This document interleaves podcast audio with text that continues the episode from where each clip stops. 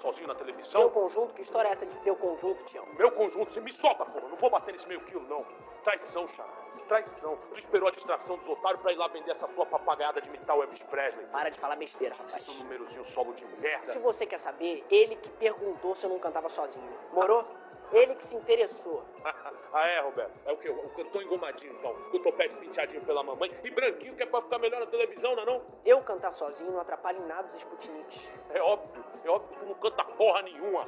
Vai te catar, Tião. Seu merda, eu quero ver quem vai querer assistir esse teu númerozinho solo. Quero ver. Seu merda. Foi um ano de. Foi uma década de muitos hits. Beatles, é, até Montal mesmo, todos eles faziam músicas, produziam músicas de até três minutos, porque era o formato rádio, né? E isso até você vê em polêmicas como no filme do Queen, que a música mais famosa deles, tipo, tem sete minutos aí de música e a rádio não aceitava esse formato, porque o formato da rádio era de três minutos no máximo.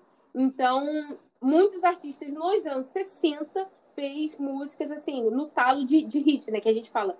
Era de dois minutos e meio até três minutos para poder ser passado nas rádios. E o que acontece? Nos anos 70, devido a esse consumo exacerbado né, de drogas e tudo mais, as pessoas estavam querendo experimentar coisas diferentes. Tanto que a gente comentou né, no final dos anos 60 que o próprio Beatles, ali no finalzinho do, do grupo, eles estavam experimentando uma coisa nova, uma dinâmica de produção diferente. O uso da droga ali em Sargento Pimenta estava bastante forte, então eles experimentaram na produção muita coisa diferente. E isso começa a inspirar outros artistas da época, né, indo para os anos 70, a fazerem produções diferentes, coisas diferentes, que não seguissem fórmulas de rádio, por exemplo. E a gente tem o exemplo do The Doors, que começa fazendo uma música de 7 minutos e meio. A gente tem Queen também fazendo música de 7, 8 minutos. Agora a gente vai ter álbum. Na época dos anos 60, a gente tinha álbum, só que os álbuns eram de músicas todas as músicas eram hits, era como se fossem compilados de, de, hits. Agora, nos anos 70, não, a gente vai ter álbuns trabalhados, a gente vai ter faixas que as artistas vão sentar, as bandas vão sentar assim, em grupo e vão conversar sobre o conceito do álbum, o que, que eles querem passar de mensagem. A primeira faixa tem que conversar com a segunda, que vai conversar com a terceira, e por que, que a ter... quarta, quinta faixa tem sete minutos, sabe? A produção vai mudar. E por isso. É, era montar um isso. conceito de álbum, né, cara? E aí bombou esse negócio de álbum com história. Muitos álbuns aí eram uma história completa, muitos álbuns eram também partes de histórias isso que aí. se completavam.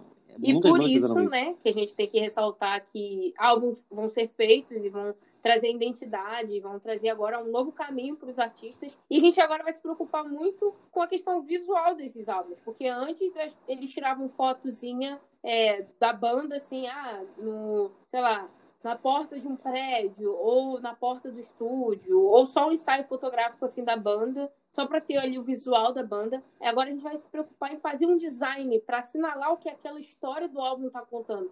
Então, como o álbum vai ser um álbum conceitual, a capa também tem que ser. E por isso muitos grupos vão começar a pensar nas capas que elas vão fazer. E aí a gente tem dois exemplos, que é o Led Zeppelin e o Pink Floyd. E aí esse momento não vai ser meu. Quem vai explicar vai ser Catarina, né? Que ela sabe tudo. Sim. Manda ver. Isso. Ai, não fala isso não, né? Que os outros vão achar que eu sei de tudo mesmo. Enfim, não sei nem meu nome, gente. Já fiquei nervosa. Olha só. Então, é, eu vou começar falando do que eu mais gosto, que é do Pink Floyd, da capa. Por quê? A famosa capa, eu vou usar exemplos para explicar melhor, porque assim, não dá para falar de todas as capas, cada capa tem o seu conceito. Então, eu vou usar de exemplo a melhor capa e a mais famosa, que é aquela de Dark Side of the Moon. Que, eu, tipo assim, o conceito dela tem vários. Tem, gente, é muita teoria. A gente pode ficar horas, horas, horas, horas explicando, mas basicamente, assim, como o nome já diz, né? Agora vamos tradutor, né, galera? Dark Side of the Moon. Quer dizer, né, o lado negro da lua né? Essa coisa toda aí, todo esse mistério, já começa por aí. E o quê? E a capa, todo mundo conhece essa capa, né? Que é aquela capa com aquele, com aquela pirâmide, né? Com um feixe de luz, que a gente aprende física, né? E tudo preto no fundo. Então, muitos dizem que tem a ver, muitos dizem não, é só você comparar na verdade, que tem a ver, essa capa tem tudo a ver com o Mágico de Oz. Acho que assim, muitas coisas da música, de tudo, Inclusive, uma das músicas que eu mais gosto, que é Money, ela, o início o barulhinho da moeda, além de ser feito uma coisa, né? Agora eu vou dar uma de Samara, vou explicar a parte musical. A parte de produção. É, além de ser feito assim, né, na mão mesmo, o barulhinho da moeda, tem também a ver com o Mágico de Oz por causa do barulhinho dos sapatos da Dorothy, né? Enfim, tem, tem, tipo, tem muito a ver, sabe, com, com o Mágico de Oz, as luzes, é, é, tipo assim, o, o arco-íris, né, aquele feixe de luz, é das cores da, da capa do filme, tem tudo a ver. Porém, outros já dizem que que tipo assim, para o lado, né, o lado negro da lua é como se fosse o lado, o lado negro, lado negro, desculpa, do ser humano. Até porque, usando de exemplo de novo, Money, se você for ler a letra da música, se você for ouvir, é uma crítica ao dinheiro, né? As pessoas com dinheiro, o que o dinheiro faz, enfim, é uma crítica. Então também pode ser usado por esse lado, sabe? De ser o lado oculto do, do ser humano, sabe? De Pink Floyd, eu vou deixar isso aí para vocês. Vocês que escolham. Quem, me diz vocês dois, Rafael e Sonara. Qual que vocês acreditam? Qual, qual a teoria? Qual o que vocês acham que tem mais a ver? Eu ia falar eu ia te fazer uma pergunta na real, vou retrucar. É, eu fiquei curiosa, tipo, nessa, na, nessa questão do, do filme, né? Do musical, enfim, whatever. É, por que que teria a ver com isso? Tipo, eles eles assistiram o Mágico de Oz e fizeram por trazer o conceito? Ou, tipo, sei lá, ou só, ou só surgiu por mesmo a ideia, tipo, ah, vamos fazer algo que tenha a ver com o Mágico de Oz e é isso, e colocar numa capa? Eu vou ser bem sincera pra você, não faço ideia, tô brincando. Não, mas assim, é, eu não posso te afirmar. Porém, pelas minhas pesquisas, é mais por uma coisa. Não tem uma explicação lógica, entendeu? Eles gostavam, eles tiveram essa ideia de juntar, entendeu? Entendi. Não teve nada muito, muito assim, tipo, ah, é, não foi tem... porque uma história por trás. Pelo menos até onde eu sei, não teve uma história por trás. Foi mais uma coisa de o produtor mesmo, né? Da, o, o designer, né? Juntou e, e escolheu. E foi. É, assim como, Entendi. já fazendo um link né, com a do Led Zeppelin, que o, o, o produtor né, e tudo mais, que foi escolher as capas, porque o que acontece? O do Led Zeppelin, o nome do álbum, que eu vou usar de exemplo, é Led Zeppelin 4 em romano, né? Número 4 em romano. Não teve nome, porque os, o, os caras simplesmente não quiseram, porque eles estavam cansados, sabe? De, ah, vou fazer uma capa bonitinha, de chamar atenção, porque isso achava, eles achavam que isso tirava a musicalidade, entendeu? A pessoa só ia comprar aí, que seria um suicídio, é um suicídio comercial, sabe? Entendi. Publicidade. Então, eles decidiram não fazer uma capa. Tipo assim, não, não botar nome, não botar nada famoso. Assim, ah, uma coisa para chamar. E aí o produtor deles falando, tipo assim, gente, sério isso? Sério, então. né? Falou que não ia dar certo, aquela coisa toda, e deu, porque é um dos álbuns mais famosos dele. E aí ele falou assim: tá bom. Aí na contracapa, pra não ficar também tão vazio, quem teve a ideia? Ele pegou um livro dele de símbolos e mandou cada um da banda escolher um símbolo, fazer seu símbolo. E aí que ficou tão famoso. Então, assim, aí cada um tem o seu símbolo, que eu vou ter que dar uma lida, né? Porque são muitos símbolos, muitas pessoas. E, enfim, na verdade são quatro símbolos, né? Aí cada um, tipo assim, tem uma teoria. Tem dois que explicam, mas assim, tem um que não, não é 100% certo, sabe? Que é assim, a primeira é o símbolo de John Paul, que é formado por um círculo entrelaçado a três formas, três formas ovais. Formas foi ótimo, gente. Que para ele, tipo assim, para ele significa que, a, que ele é seguro de, de si, sabe? Hum. E o segundo símbolo é o símbolo John, gente, desculpa, não sei pronunciar John Boa, e são três círculos três círculos entrelaçados normais, igual aquele das Olimpíadas, sabe, gente? Que é uma que é a é representação da Santíssima Trindade.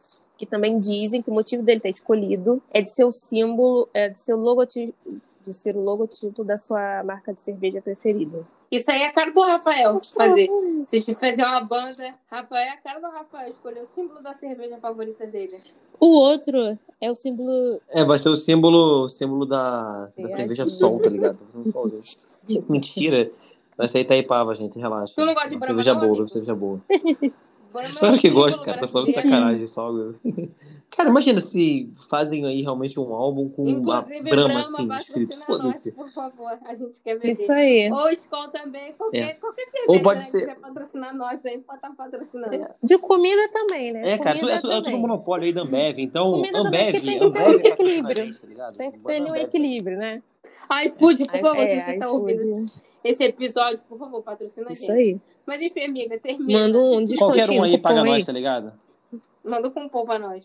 Vai, amiga, termina. É, pode ser tráfico de, tráfico de Não, drogas. Aí, tráfico de aí- drogas aí, aí-. Pode patrocinar. Aí não. Aí você, aí você quer acabar, vai, amiga, termina. Tem dar mola pro Rafael, não. Rafael só fala besteira. Então, vai. gente, continuando, o símbolo, o outro é o símbolo do, do cara, que se chama Plant.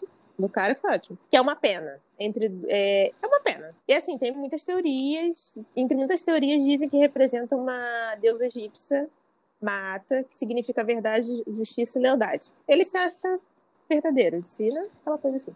E o último, que levantou mais teorias, é o, de Jimmy, é o do Jimmy Page, que ele foi dito relacionado à alquimia, mas ao mesmo tempo é uma representação do martelo de Thor, né, atravessando os raios de Júpiter, né, que no caso o símbolo dele é como se tivesse escrito Zozo, sabe? É um Z, um O e um desenho. Pô, gente, é muito difícil tentar explicar os símbolos, né? Porque só vocês vendo. Então, assim, joguem no Google para ver, porque vale a pena. Mas eu Pô, legal, acredito. então teve toda uma simbologia por detrás do Sim, negócio. eu acredito, pelo menos essa última, eu acredito que tem a ver com o martelo de Thor. Porque realmente, se você jogar no Google, você vai ver que lembra mesmo o movimento que o martelo do Thor faz. Enfim, gente. Legal. Então, foi o que você falou, né? Esse, esse, esse simbolismo todo que eles têm, né? É, a gente vai ver em outros grupos também, como eu já falei, da identidade visual da, da capa, né? E eu tenho também outros dois exemplos que fogem, porque a Catarina ela deu o exemplo de, de um estilo, que é o rock, eu agora vou trazer de outro estilo também que foi muito famoso nos anos 70, porque os dois maiores estilos eu acredito que existiram nos anos 70 foi o rock e o disco, né? O soul com disco e tudo mais. A gente vai ter a chegada de pessoas que vão, através do disco, do soul, enfim, tentar experimentar coisas diferentes, coisas novas, na, na questão da produção, né? A música agora vai ser experimental. E aí tem um grupo chamado Funkadelic. Se vocês jogarem no Google, vocês vão ver várias capas, assim, muito assim, muito estranha de se ver. O visual é meio estranho, umas coisas assim, muito sem sentido. Tem uma, inclusive, que eu tô olhando agora, que é do, do Funkadelic, do Cosmic Slop, e que basicamente é tipo. É uma mulher negra e dentro do, do cabelo dela tem um rosto saindo e tem uma borboleta no canto e tem uma mão. E no fundo ela tá no espaço e aí tem um. Parece uma abelha voando. É um negócio muito assim que tu não entende. Tem um feto do lado dela também voando. Assim, é uma coisa muito louca. Mas, no geral, tem um sentido. E a história é o seguinte: nessa época, o Pedro Bell, que é o cara que fez o desenho para essa capa, ele, ele, tipo assim, ele mandou para as gravadoras e tudo mais para desenhar, então fazer design de capa de artista. E ele conseguiu contatar o George Clinton, o vocalista do, do Funkadelic, da banda, né? E eles começaram a trocar várias ideias sobre o que, que eles estavam fazendo, por exemplo, desse álbum que eu acabei de citar, o Cosmic Slop. É um álbum que várias faixas falam de várias temáticas. Tem uma faixa que vai falar sobre essa questão que a gente estava discutindo no início do episódio da Guerra do Vietnã, né? E que, tipo, os soldados iam pra guerra, muitos deles, sem saber o porquê dessa luta toda, sabe? Por que essa guerra? Por que, que a gente tá aqui lutando e matando pessoas, sabe? Eles, eles usavam muitas drogas também no campo de guerra. E aí é, uma, é, um, é um relato que muitos soldados têm, isso é muito unânime, que quando eles voltam da guerra, eles voltam de um mundo que eles não sentem mais sentido viver. Porque eles viram parceiros ali morrendo em campo de guerra, eles viram pessoas morrendo. Então, é, é uma, uma coisa tão traumática, é um momento tão traumático na vida deles, que quando eles voltam de guerra, eles não sentem mais propósito de vida. E muitas canções desse álbum tratam essa temática também, dessa, desse trauma de soldado. Fora que o grupo Funkadelic é um grupo de negros e muitas temáticas ali também têm a ver com a mulher negra, com a questão da mulher ser um objeto social e servir muitas vezes naquela década como um objeto social. E na real, tipo, a realidade era que muitas mulheres, é, pelos seus maridos terem ido por campos de guerra, ficam solteiras. E porque morreram lá e ficam solteiras, então tendo que criar filhos sozinha. E aí essa luta da mulher, que é pobre, periférica, negra, americana, que não tem mais marido para ajudar na sustentação dos filhos em casa, tem que se virar e tem que ajudar. E ainda é marginalizada pela sociedade, porque a gente ainda tem questões sociais e racistas para discutir nos anos 70. Ainda não, não, não é algo que acabou acabou, né? Das anos 60 para 70 não acabou, ainda continua muita guerra civil por causa disso. É, ainda tinha tinha acabado de acontecer a, os protestos por direitos civis, sabe? Toda a questão lá do, do Martin Luther King, do, do Malcolm X estavam ainda muito presente. E, Até cara, hoje. a questão racial tem até hoje, né? Vamos Infelizmente, né? combinar que, que a gente pode até ter os, os direitos é, na lei, pode estar certinho, mas Não, na prática, no dia a dia, não é o que a gente vê. Mas né, enfim, e aí eles conversam muito no álbum sobre várias temáticas e são coisas que ao mesmo tempo amarram, ao mesmo tempo não amarram uma coisa com a outra. E aí eles decidiram, eles conversaram, tanto esse George, que é o, é o vocalista, quanto o Pedro, né, que é o cara que desenhou a capa. Eles conversaram muito sobre o que eles estavam falando no álbum e decidiram criar essa capa, tipo, de muita coisa mística. Tanto que a capa do Cosmic Slop é, tipo, é uma mulher negra e ali também ela tá com uma coleira e, e traz muito essa questão da sensualidade no álbum também. Tanto que aparece o- os, os seios dela e no seio dela esquerdo tá um desenho de um mapa, porque é mais ou menos tipo assim, mostrando que, que o álbum vai ser sensual, a gente vai falar de sexo no álbum, a gente vai falar do desejo carnal tanto do homem quanto da mulher e as questões, as questões raciais também vão ser abordadas, as questões sociais, tudo vai ser abordado. Então o álbum é, é muito dinâmico e por isso a capa é, é muito assim diversificada. E também vamos ter o outro grupo que é o Yes, também traz uma experimentação em sua musicalidade, vai ter uma produção muito assim diferente, muitos instrumentos diferentes, né? Porque o Funkadelic é, era um grupo que trazia a musicalidade soul music com um pouco de experimentação, mas o Yes vai trazer muita experimentação, muita. Vai ser tipo um, o início de uma música eletrônica ali também surgindo e tudo mais. E eles, eles tiveram um contato com esse Roger Dean, que basicamente o Roger Dean, ele foi o cara que fez a capa e ele contatou, ele era amigo na real. Ele contatou a gravadora Atlantic Record e ele era amigo do dono, né?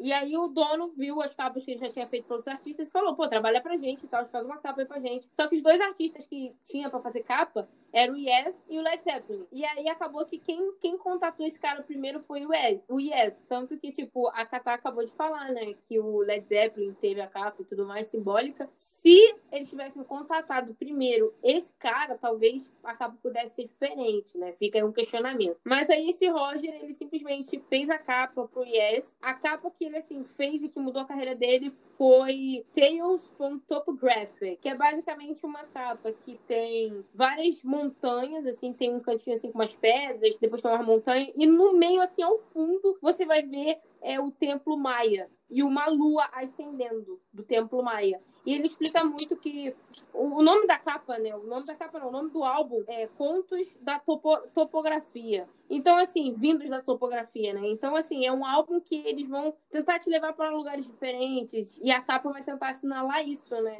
Trazendo, tipo, Templo Maia. Isso é, é bem legal que nos anos 70 a gente vai ter outros artistas também que vão fazer isso. A gente não falou ainda. Acho que a Catarina é a primeira pessoa que pode falar um pouco mais disso, né? Então, gente, de visual, cara, a gente tem ninguém menos, ninguém mais, ninguém menos do que Kiss. Já falar quiz. Olha isso, gente, já falar quiz. É porque Piada piadas interna. internas, é porque eu, eu na, na, na hora que a gente foi montar o roteiro desse episódio, galera, eu cheguei e falei assim, então, Catar, você tem que ver do David Bowie, do Queens, né? E aí, agora, desde Aí eu então, eu, falei, não ah, não consigo mais falar Kiss. é, agora não dá, não é Kiss, é, É. Quiz. Enfim, gente, do, o, o Kiss, né, vocês já devem estar acostumados a saber quem são, né? Quem são aqueles malucos lá com a cara pintada, né, que dá medo. Eu tenho medo deles até hoje, pra falar a verdade, pra ser bem sincera. Até sem maquiagem. Se você vê eles sem pintura, também dá medo. São senhores de idade hoje em dia que dá medo. Mas, assim, a sua maquiagem, as suas maquiagens e o seu estilo, eles foram essenciais pro sucesso do grupo. Porque eles, assim, eles, eles desculpa, eles esconderam por anos, né, a identidade. E assim, a maquiagem ela foi definida se baseando em cada elemento referente à personalidade de cada um. Então, o, o Jenny Simons, que adorava filmes de terror, ele assumiu uma maquiagem que deixava ele com cara de mal. O Paul, né, chamei ele já de Paul, não sei o sobrenome, o Paul pintou, tipo assim, ele usava uma estrela no olho. Porque o sonho dele era ser uma estrela do rock, um astro do rock. Eu achei profundo, achei sensato. O Ace, ele, ele a, a maquiagem dele era baseada no espaço sideral. E também tinha uma estética, assim, é uma estética aérea, né? Futurista, aquela coisa ali. E ele também gostava muito de. Minto, desculpa, gente. o Peter, que gostava muito de, de gatos, ele, inclusive, pra vocês terem uma ideia, ele, ele achava que, tipo, ele foi um gato na outra vida. É isso. então a maquiagem dele é, era um gato. Então, assim, né? Como eu falei, dá uma jogada no Google, agora vocês vão saber quem é quem. Pra definir o figurino. E aí, galerinha? Samara aqui de novo para avisar que semana que vem a gente volta com a continuação do episódio. São quatro partes no total. Fiquem ligados. Não esquece de seguir cada um de nós no Instagram e no Insta do podcast, beleza? Te vejo semana que vem. Tchau!